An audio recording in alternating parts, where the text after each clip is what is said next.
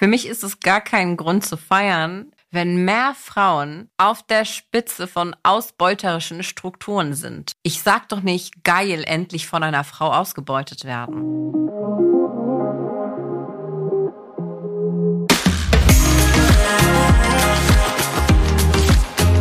Hallo und herzlich willkommen zum Femtastics Deep Dive Podcast. Mit Anna Weilberg und Lisa van Hautem, den Gründerin des Magazins Femtastics. Wie wollen wir leben, lieben, arbeiten, fühlen? Wir ergründen mit ExpertInnen tabulos und offen Fragen, die uns bewegen. Und geben Impulse für neue Perspektiven, Haltung und positive Veränderungen. Hallo und herzlich willkommen zurück bei Femtastics Deep Dive. Heute wollen wir über das Thema weißer Feminismus sprechen.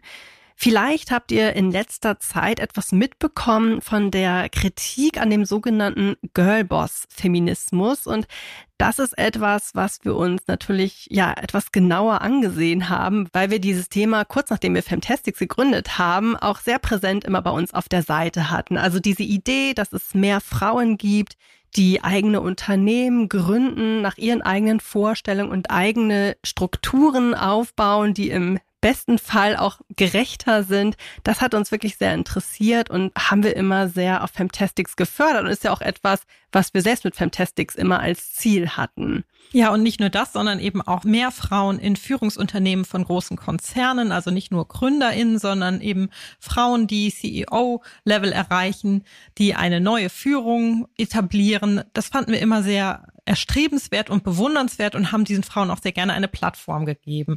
Jetzt denkt ihr euch vielleicht beim Hören, ja, aber ist doch gut, warum gibt's denn daran Kritik, falls ihr diese Kritik noch nicht so richtig verfolgt oder mitbekommen habt? Ja, äh, das ist eigentlich ganz einleuchtend, was die Kritikpunkte sind, wenn man sie sich denn einmal vor Augen führt. Also ich muss dir sagen, ich dachte tatsächlich auch, also diese Kritik kam ja auch relativ schnell dann auf, erinnere ich, und ich dachte da immer noch, nee, wieso? Quatsch, äh, Girlboss heißt ja nicht, dass man wie ein vermeintlich männlicher Boss eine ähnliche Unternehmensführung etabliert, die irgendwie so top-down ist und Menschen ausschließt, sondern nein, das ist doch jetzt die Möglichkeit, dass man mehr Diversity im Unternehmen lebt, dass man mehr Inklusion lebt, dass man Familien und Mütter gegebenenfalls zum Beispiel besser unterstützt und supportet. Also ich war da sehr optimistisch, aber genau, du hast es schon gesagt, die Kritik ist berechtigt und insofern würde ich fast schon sagen, war ich vielleicht auch ein wenig naiv weil so viel ändert sich dann nämlich teilweise gar nicht. Ganz im Gegenteil, es werden vorherrschende Machtstrukturen und Machtverhältnisse teilweise einfach reproduziert, auch natürlich vor dem Hintergrund, dass eine Gewinnmaximierung bei Unternehmen im Vordergrund steht und ja, da sozusagen kapitalistische Zwänge ähm, im Hintergrund agieren, die halt eine Gleichstellung verhindern. Ja, und allgemein sprechen wir jetzt ja auch vom weißen Feminismus, wo schon im Begriff beinhaltet ist, was der Kritikpunkt ist, nämlich, dass dieser Feminismus sehr ausschließend ist, eben sehr weiß und sich auch mhm. eigentlich nur auf einen Aspekt der Gleichberechtigung konzentriert, nämlich auf das Geschlecht oder auf die Diskriminierungsform Sexismus. Und es gibt aber noch so viele andere Diskriminierungsformen, die dieser Feminismus dann außen vor lässt. Und genau darüber möchten wir heute sprechen und die Frage in den Raum stellen, wie kann denn der Feminismus feministischer werden? Und darüber sprechen wir mit Sibel Schick. Genau, Sibel Schick ist Journalistin und Autorin und sie hat jetzt ein ganz neues Buch geschrieben, Weißen Feminismus canceln. Das ist gerade erschienen. Und wir freuen uns, dass Sibel Zeit für uns hatte, in Antalya mit uns heute diese Podcast-Folge aufzunehmen. Wir wünschen euch viel Spaß beim Zuhören. Unser heutiger Werbepartner ist Dussmann das Kulturkaufhaus. Ein wichtiger Teil von Gleichberechtigung ist das Thema Finanzen und wir finden es elementar wichtig, finanzielle Bildung, besonders für Frauen, zugänglicher zu machen, vermeintliche Hürden oder negative Glaubenssätze abzubauen und Finanzwissen aufzubauen. Ja, gerade die Zahlen zu Altersarmut und Lohnunterschieden zwischen den Geschlechtern sind ja erschreckend. Ja. Und deshalb ist es so wichtig zu informieren, aufzuklären und auch zu motivieren, sich überhaupt mit dem Thema Finanzen zu beschäftigen. Und genau das ist auch das Motto der Aktion Finanzen sind Frauensache von Dussmann das Kulturkaufhaus. Und dabei dreht sich alles um Karriere, Bildung und Finanzen von und für Frauen. Ja, das ist eine super Sache. Und dafür arbeitet das Berliner Kulturkaufhaus unter anderem mit Finanzinfluencerin Margarete Honisch alias Ed Fortunalista zusammen um eben gemeinsam zu informieren, zu empowern und auch um den Mythos Geld zu enttabuisieren. Margarete hat ihre Buchempfehlung rund um Finanzen zusammengestellt, die ihr auf der Website von Dussmann das Kulturkaufhaus sehen und natürlich auch kaufen könnt. Und die Auswahl finde ich echt spannend. Mit dabei sind zum Beispiel Titel wie Coinstress, Finanzplaner für Frauen oder Girls Just Wanna Have Funds, A Feminist Guide to Investing. Und dabei will Dussmann das Kulturkaufhaus nicht nur über Finanzbasics aufklären, sondern mit einem feministischen Blick auch die gesellschaftlichen Strukturen, die mit Finanzen verflochten sind, beleuchten. Auf der Website, den Link findet ihr natürlich in unseren Show Notes, gibt es nicht nur viele weitere Buchempfehlungen rund um finanzielle Bildung, sondern auch tolle Tipps zum Thema Geldanlage, Finanz- und Karriereplanung sowie gleichberechtigtem Leben. Schaut euch das unbedingt mal an. Wir sind uns sicher, dass ihr da einige Bücher findet, die euch garantiert durch den Herbst und Winter begleiten und euer Finanzwissen erweitern werden werden. Ihr könnt natürlich vor Ort in Berlin im Kulturkaufhaus vorbeischauen, um ganz in Ruhe zu stöbern, wenn ihr darauf Lust habt. Oder ihr schaut ganz bequem online auf der Website von Dussmann das Kulturkaufhaus vorbei, wo ihr alle Bücher und Empfehlungen findet und auch bestellen könnt. Hallo Sibel, herzlich willkommen beim Fantastics Deep Dive Podcast. Schön, dass du heute da bist. Hallo, danke für die Einladung. Sehr, sehr gerne. Ich will ja direkt verraten, du bist gerade in der Türkei. Ja. Bist du gerade in Antalya oder? Ja, richtig, genau. Wir in Hamburg. Sehr schön, das klappt wunderbar. Ja, lass uns direkt loslegen. Du hast ja ein neues Buch geschrieben Mhm. zum Thema weißen Feminismus canceln. Und wir wollen mal ganz zu Beginn einfach mit einer Definition anfangen. Also, wie definierst du weißen Feminismus?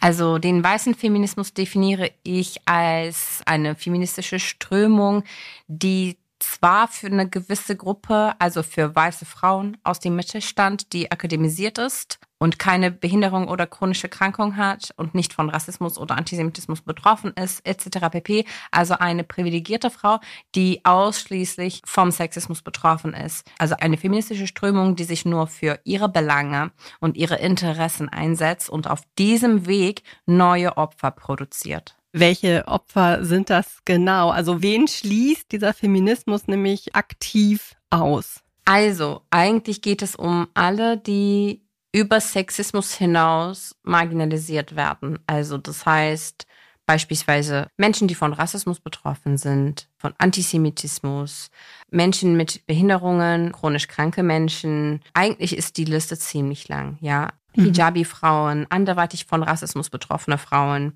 Transpersonen, nicht-binäre Personen. Also es geht halt darum, dass Frau sein hatte eine klare Definition und Feminismus ist nur, wenn man sich halt gegen Sexismus einsetzt und alle anderen Formen der Diskriminierung wie eben Armut oder alles, was ich gerade eben aufgezählt habe, das sind eben keine feministischen Themen.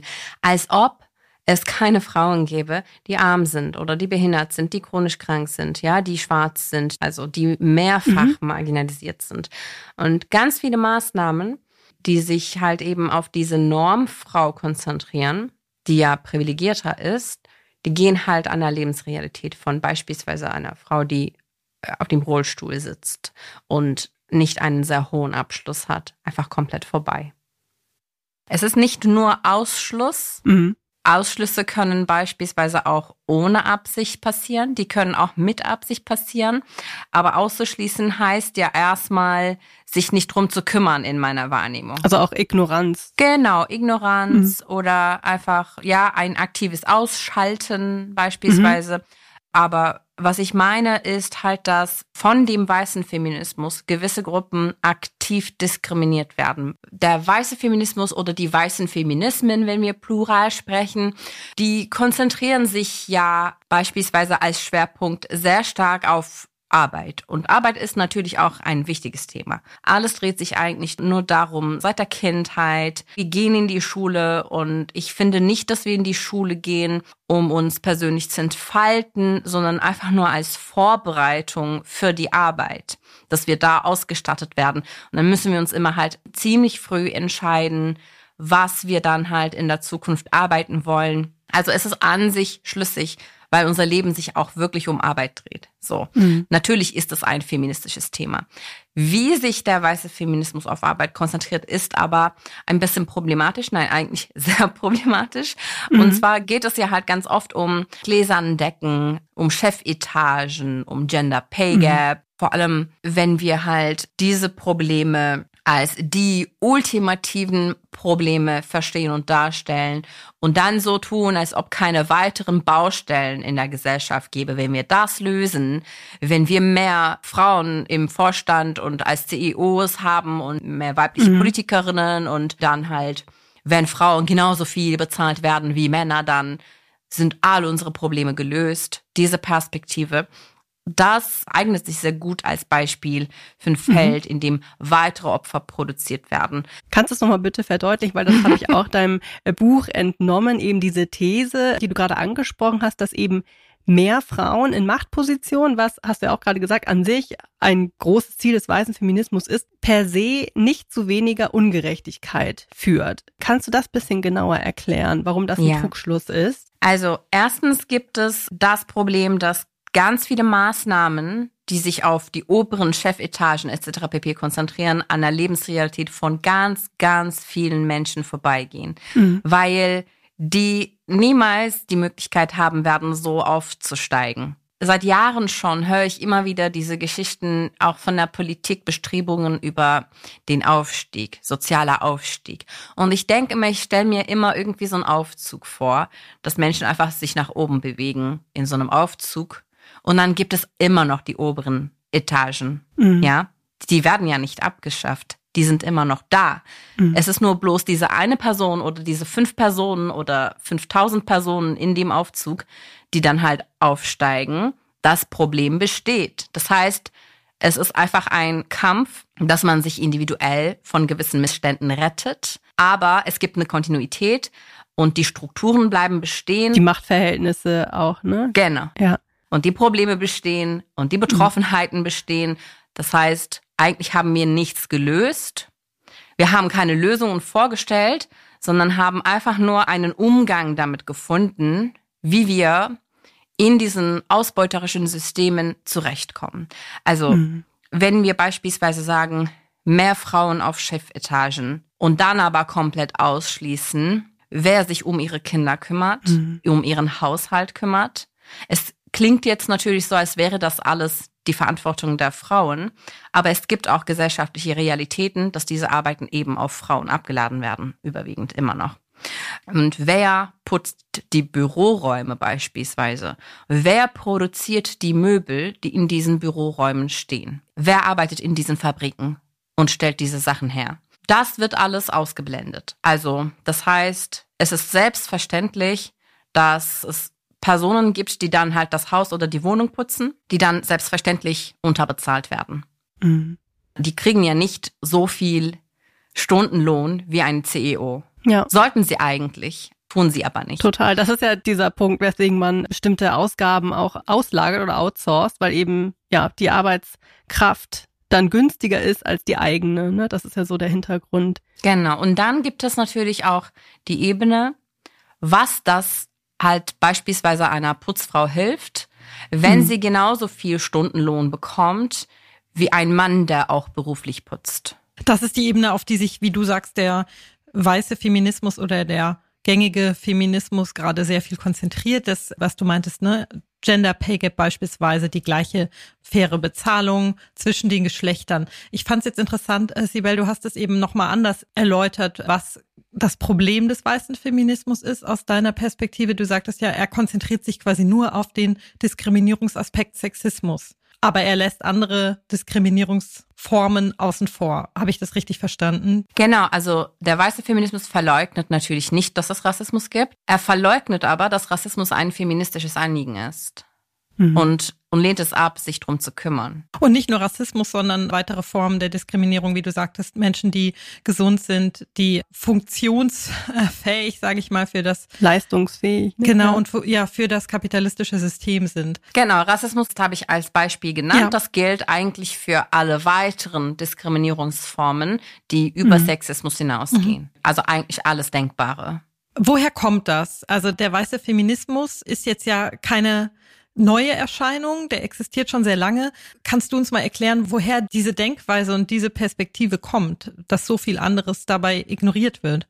Also die Geburtsstunde von dem Mainstream-Feminismus in Deutschland, gerade in Europa oder in weiß dominierten Ländern, ist ja der Kampf um das Stimmrecht. Und wenn wir uns diesen Kampf genau angucken, sehen wir, dass es eigentlich ein Kampf um das Stimmrecht weißer Frauen war.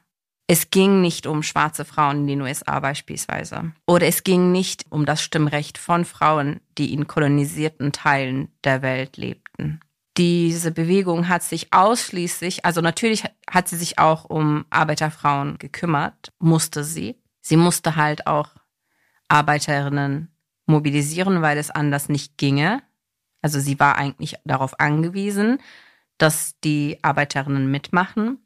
Aber alles weitere, also auch die waren halt weiß und alles weitere wurde nicht bedacht und teilweise auch aktiv ignoriert. Also Rafia Zakaria schreibt beispielsweise in ihrem Buch Against White Feminism, das auch mit dem Namen auf Deutsch veröffentlicht wurde, dass sich die Suffragetten aktiv gegen die Freiheitskämpfe von Frauen und anderen in kolonisierten Teilen der Welt eingesetzt haben beispielsweise in Indien. Die sollen gefordert haben, dass die Bewegungen von Frauen vor Ort genauso eins zu eins deckgleich ist wie die Bewegungen von Suffragetten. Das heißt, es wird halt ein weißer Feminismus getrieben und es wird auch gewaltig versucht durchzusetzen, dass dieser Feminismus auch in anderen Teilen der Welt genauso praktiziert wird, auch wenn das komplett an der Lebensrealität von Frauen, die vor Ort leben, geht. Und ich interpretiere das auch als ein Versuch, gewaltvolle Strukturen, ausbeuterische Strukturen aufrechtzuerhalten, weil sie selbstverständlich als weiße Frauen davon profitiert haben.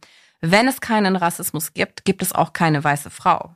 Also die weiße Frau wird sexistisch diskriminiert. Allerdings gibt es andere Ebenen unter ihr. Es gibt mehrfach marginalisierte Menschen. Es gibt auch der schwarze Mann beispielsweise. Und um gewisse Privilegien in der Gesellschaft genießen zu können, ist sie eben auf diese weiteren Marginalisierungen angewiesen. Also das ist in meiner Wahrnehmung tatsächlich eine ganz, ganz aktive Entscheidung, eine bewusste Entscheidung, dass diese Kämpfe eben nicht stärker gemacht werden sollten im Namen des Feminismus, weil dann bestimmte ganz viele Sachen, die für weiße Frauen möglich waren, dann nicht mehr möglich wären. Und dein Eindruck ist, dass sich diese ich sag mal, Herangehensweise an oder diese Definition von Feminismus dann auch in den letzten Jahren oder Jahrzehnten fortgesetzt hat, dass sich da nicht viel geändert hat und der Feminismus eigentlich ein weißer geblieben ist, so der Mainstream-Feminismus. Also der Feminismus hat sich eigentlich verändert, natürlich. Also es gibt weitere Themen. Es gab die 70er Jahre, also 1970er Jahre und natürlich hat sich der Feminismus drastisch verändert seitdem. Aber es gibt auch Kontinuitäten darin, die unsichtbar bleiben. Und das war auch der Grund, warum ich mich entschieden habe, dieses Buch zu schreiben, um diese Kontinuitäten sichtbar zu machen. Ich glaube wirklich, dass ganz vielen Menschen das alles gar nicht klar ist. Also ich unterstelle ganz vielen Menschen überhaupt gar keine Absicht. Eigentlich mhm. ist es normal, dass gewisse Sachen einfach nicht gesehen werden, weil sie halt eben nicht da sind im Alltag. Also wir führen getrennte Leben. Wir leben nicht alle in der gleichen Welt. Wir leben fast schon in Paralleluniversen eigentlich. Also das ist das, was mit Parallelgesellschaft ja auch gemeint wird, dass bestimmte Gruppen, die marginalisiert werden, mehrfach marginalisiert werden, dass die halt untereinander bleiben. In diesen Debatten wird halt so drüber geredet, als würden diese Menschen aus Böswilligkeit unter sich bleiben, weil sie alle anderen hassen, die Privilegierten, die Reichen und Schönen hassen. Aber eigentlich werden sie gesellschaftlich dazu gebracht, mhm. werden in vernachlässigten Nachbarschaften untergebracht Die können gewisse Schulen besuchen und andere wiederum nicht. Die werden auf ihrem gesamten Leben in der Ausbildung beispielsweise in der Schule diskriminiert. Die Schulen sind segregiert. Die Nachbarschaften sind getrennt. Es ist halt selbstverständlich, dass all das unter diesen Bedingungen weniger sichtbar ist. So, dass gewisse Sachen nicht gesehen werden und wir wachsen ja auch alle in Gesellschaften auf und wir werden darin sozialisiert mit den Normen und Werten in dieser Gesellschaft. Also es ist völlig klar, dass es diese Kontinuitäten gibt, aber die Sache ist halt, was können wir dagegen machen? Mhm. Weil man kann schon was dagegen unternehmen. Ja, lass uns da weitermachen, genau. Also wann ist denn mein Feminismus feministisch? Also was muss denn eigentlich das Ziel aller Feministinnen heute sein? Ich finde es halt einfach total interessant, dass also jetzt nicht hier heute, sondern halt in einem anderen Interview wurde mich gefragt, ja, aber wenn sich der Feminismus in tausend verschiedene kleine Stücke zerteilt, dann sind wir ja gespaltet und dann sind wir machtlos, dann kriegen wir halt nichts gebacken. Diese Perspektive, das, das höre ich halt öfter. Das höre ich öfter, wenn mehrfach marginalisierte Gruppen beispielsweise in feministischen oder in emanzipatorischen linken Strukturen halt über ihre Anliegen sprechen wollen, wenn sie zum Beispiel in einem linken Raum, in einem feministischen Raum sagen, hey, ich habe Rassismus erlebt oder was auch immer. So, ne? Mhm. Spaltung. Du spaltest. Du spaltest die Bewegung. Wir brauchen einen gemeinsamen Nenner und so. Ich finde es interessant, weil es einfach falsch rum gedacht wird. Wenn wir Feminismus feministischer gestalten, dann sprechen wir ja mehr Menschen an. Wir erreichen mehr Menschen. Wir sind inklusiver, wir sind intersektionaler, wir sind relevanter für viel mehr Menschen, für viel mehr Menschen, für die heute der Feminismus absolut irrelevant ist, weil das alles nichts bringt für sie. Das heißt, wenn wir den Feminismus feministischer machen, dann wird er eigentlich dadurch nur stärker, politisch relevanter, moderner. Also ist doch super, oder? Ja, total. Du sprichst in deinem Buch insbesondere auch vermehrt Transmenschen an, also wie diese eben aktiv diskriminiert und ausgeschlossen werden. Dem gibst du viel Raum in deinem Buch. Und hier wäre auch noch unsere Frage, was können Feministinnen da besser machen? Also wie können Feministinnen insbesondere Transmenschen unterstützen? Erstens, was Feministinnen machen können, ist, sich selbst von Transfeindlichkeit zu befreien. Das wäre der erste Schritt.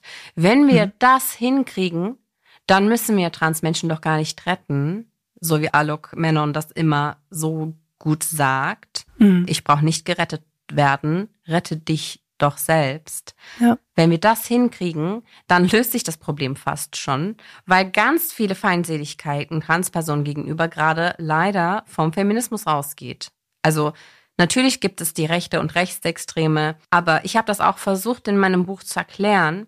Wenn wir beispielsweise, so wie es jetzt der Fall ist in Deutschland, über ein Selbstbestimmungsgesetz diskutieren und sich Feministinnen dagegen wehren und behaupten, es wäre eine Gefahr für die Gesellschaft, dann brauchen wir doch gar keine Rechtsextreme, die sich transfeindlich äußern. Mhm. Und die werden sowieso nicht gefragt und ernst genommen in Diskussionen, wenn es um Gleichberechtigung geht. Die fragt doch niemand nach ihrer Meinung.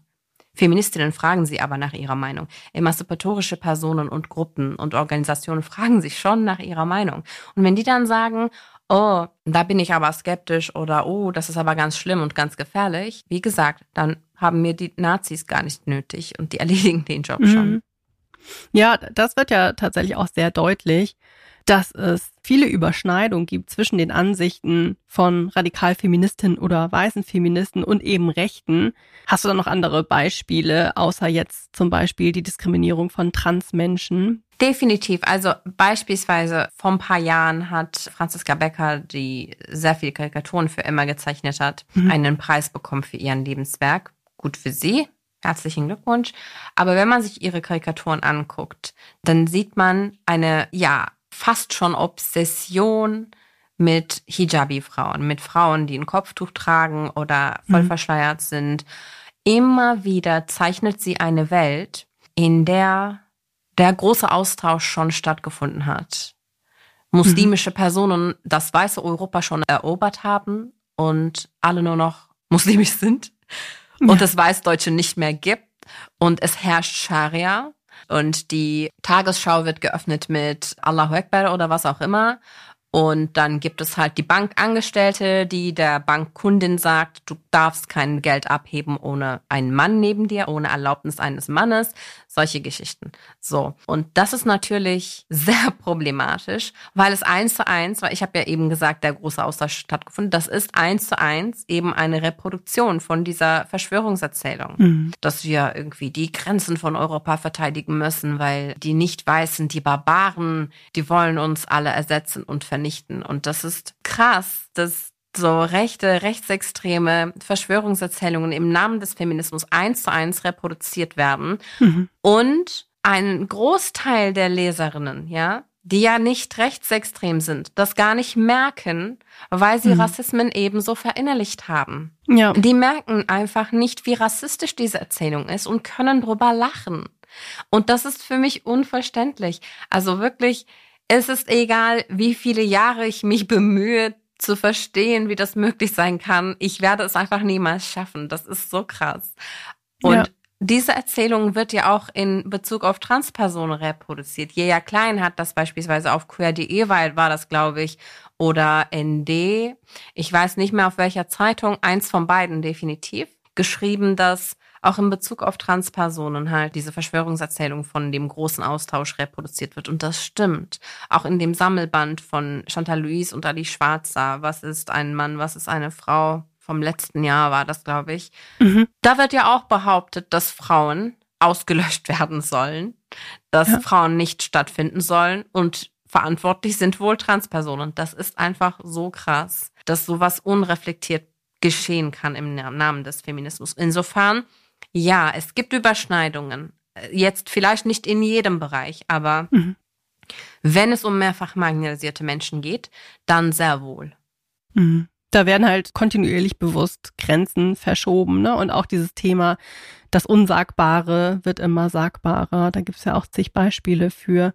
Hast du generell Hoffnung, dass weiße Feministinnen ihr exkludierendes Handeln reflektieren oder denkst du, dass das jetzt angesichts der vorherrschenden Machtverhältnisse komplett utopisch ist, dass sich da was ändert? Also, ähm, ich kann die Frage nicht klar beantworten, weil ich mache mir mhm. natürlich auch Gedanken drüber, bringt das alles überhaupt etwas? Lohnt es sich überhaupt? Weil an sich ist jedes Buch, jedes feministische Buch, also das sich für Menschen einsetzt und nicht gegen sie, ist natürlich ein Service, die Gesellschaft, also ein Service und ein Versuch, die Gesellschaft gerechter zu gestalten. Das heißt, wenn ich gar nicht geglaubt hätte, hätte ich mir gar nicht die Mühe gemacht, dieses Buch zu schreiben. Es war so viel Arbeit, du. Ja. Respekt auch nochmal an dieser Stelle. Dankeschön. Ja, es war wahnsinnig, Fishing for muss Compliment. Recherche auch reingegangen sein. War ja wie so eine wissenschaftliche ja. Arbeit. Genau, einerseits glaube ich auf jeden Fall, dass es sich lohnt, dass wir drüber sprechen. Und ich glaube wirklich, wenn wir dranbleiben, wenn wir am Thema bleiben, dass wir schon eine Veränderung, die auch nachhaltig sein soll, hinkriegen. Auf jeden Fall. Also, das ist nicht unmöglich, so schwer ist es jetzt auch nicht. Andererseits haben wir keine Zeit mehr wegen der Klimakrise. Und ich weiß nicht, wie lange die Menschheit noch existiert und ja. diese Themen in Anführungsstrichen noch relevant sind nach dem Systemkollaps. Mhm. Oder ja. wir da draußen sind und alle irgendwie noch, keine Ahnung, den letzten Fisch aus einem äh, Teich rausfischen muss, um sich irgendwie noch an, an dem Tag satt zu kriegen. I don't know. Ich weiß mhm. nicht. Ich habe einerseits halt diese Vorstellungen, dass es möglich ist. Andererseits halt sehr düstere postapokalyptische Vorstellungen ja. nach dem Ende der Welt sozusagen, dass man halt sowieso nicht mehr irgendwie den mentalen Raum dafür haben wird, diese Diskussion zu führen. Und dann, wenn wir das nicht mhm. schaffen davor, dann wird es richtig gefährlich für Menschen ja. da draußen. Ja, und das wollen wir natürlich nicht. Also das, was du gerade ansprichst, ist ja auch diese Gleichzeitigkeit der Krisen. Das schon sehen wir auch schon ne, Stichwort Corona-Krise und auf einmal Musste ich auch gerade dran denken, ne, Themen wieder komplett ne, hinten über. Genauso wie das Klimathema, das war während der ja. Covid-Krise dann auch nicht mehr so akut, weil eben irgendwie mit den Themenkarrieren in den Medien und der öffentlichen Wahrnehmung nur so viel Platz scheinbar ist. Ja, von daher, deswegen machen wir auch die Folge natürlich heute, um da mehr Aufmerksamkeit drauf zu lenken, dass es hier eine Debatte geben muss. Also was es ja schon gab, war diese Girlboss-Debatte. Die haben wir uns natürlich auch ganz genau angeschaut. Der Girlboss Feminismus wurde in letzter Zeit auch stark kritisiert und dabei ging es genau um dieses Thema, dass bestimmte Frauen den Aufstieg, den du auch schon beschrieben hast, schaffen, dass sie ein eigenes Unternehmen starten, dass sie in Führungsetagen kommen, dass sie der weibliche CEO des Unternehmens werden und dass das dann als ein großer feministischer Erfolg gefeiert wurde. Man könnte jetzt sagen, ja, ist es ja auch, ist ja toll. Vorher haben Frauen das nicht geschafft, jetzt haben wir mehr Frauen in Vorständen. Aber warum ist das kein Grund zum Feiern, beziehungsweise warum ist diese Kritik berechtigt? Also, für mich ist es gar kein Grund zu feiern, wenn mehr Frauen auf der Spitze von ausbeuterischen Strukturen sind. Ich sag doch nicht, geil, endlich von einer Frau ausgebeutet werden. Es ist eigentlich total lustig, weil es gibt natürlich bestimmte Frauen, die mehr davon profitieren. Aber selbst wenn es alle gewesen wären, die davon profitieren können, ja, alle können ausbeuten, alle können zur Täterin werden, ganz unabhängig davon, wie marginalisiert die sind, das hätte doch nichts geändert. Wenn jetzt beispielsweise ich als migrantische Person, kurdische Alevitin, die erst seit ihrem 23. Lebensjahr in Deutschland lebt und Deutsch spricht, etc. pp, kein akademischer Abschluss. Wenn ich jetzt irgendwie CEO wäre und dann alle anderen ausbeuten würde, das würde das auch nicht in Ordnung machen. Oder eine Person, die noch weitere Marginalisierungen hat als ich, das wäre auch keine Lösung. Das heißt, wir müssen uns gegen diese Strukturen wehren. Es ist kein Grund zu feiern, diese Strukturen für sich optimiert zu haben, weil mhm. es einfach in ihrer Natur liegt, dass es weitere Opfer produzieren wird. Ob wir, ob wir persönlich dann betroffen sind oder nicht, ändert nichts dran. Also das Grundproblem ist hier einfach ganz klar der Kapitalismus und in einem Kapitalismus kann es halt keine Gerechtigkeit geben für alle Menschen. Jetzt mal so ganz platt. Oder glaubst du, dass man, dass man von innen heraus etwas ändern kann? Wenn du jetzt sagst, du wärst die CEO, also glaubst du daran, dass man dann sagen kann, naja, das ist ja schon mal ein Anfang, die könnten doch dann von innen heraus daran arbeiten, die Strukturen zu ändern? Oder hältst du das für unrealistisch? Ich weiß nicht, ich kenne keine Beispiele, ob es schon mal gemacht wurde, dass irgendwie ein Riesenkonzern, ich weiß, dass es immer wieder Superreiche gibt, die viel spenden, beispielsweise, ändert auch nichts dran. Bill Gates beispielsweise, ändert das überhaupt irgendetwas? Gar nichts. Insofern, es geht für mich jetzt auch nicht zwingend darum, dass man heute aufhört, so zu leben, wie man bisher gelebt hat, sondern erstmal, das ist halt ein Veränderungsprozess und diese Veränderung muss nachhaltig sein. Und das heißt, wir müssen anfangen, uns Gedanken über diese Strukturen zu machen und sie in ihrer Fülle verinnerlichen und verstehen und daraus Maßnahmen entwickeln, wie wir sie nachhaltig mit besseren Alternativen ersetzen können. Das ist halt ein feministisches Anliegen und das ist ein Anliegen für die gesamte Welt, weil ich ja vorhin auch gesagt hatte, wegen der Klimakrise haben wir sowieso nicht mehr so viel Zeit. Das heißt, eigentlich geht es im Großen und Ganzen darum, die Welt zu retten. Das kann man eigentlich so klar ausdrücken. Und natürlich würde ich jetzt nicht sagen, hey du, kündige heute deinen Job, sondern vielleicht musst du heute deinen Job gar nicht kündigen, aber werde dir bewusst und ändere für dich Stück für Stück Sachen, und rede mit Menschen und fordere gerechtere Politik. Nutz dein Stimmrecht, organisiere dich in lokalen, kleineren vielleicht Strukturen, weil anders geht das ja nicht. Ja, ja.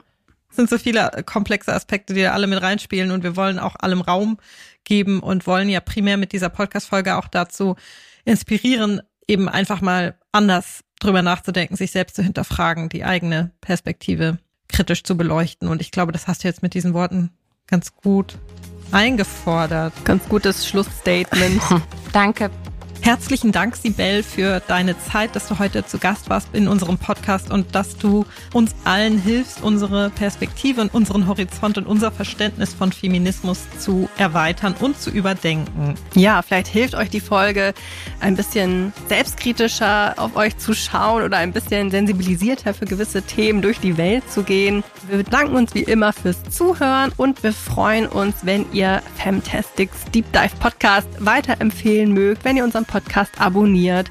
Wenn ihr eine Frage oder Anmerkung habt, schickt uns gerne eine E-Mail an podcast.femtastics.com und ihr könnt uns auch auf Steady übrigens unterstützen. Hier heißen wir Femtastics. Vielen lieben Dank an alle SupporterInnen. Ansonsten hören wir uns in zwei Wochen wieder und wir freuen uns auf euch. Bis bald.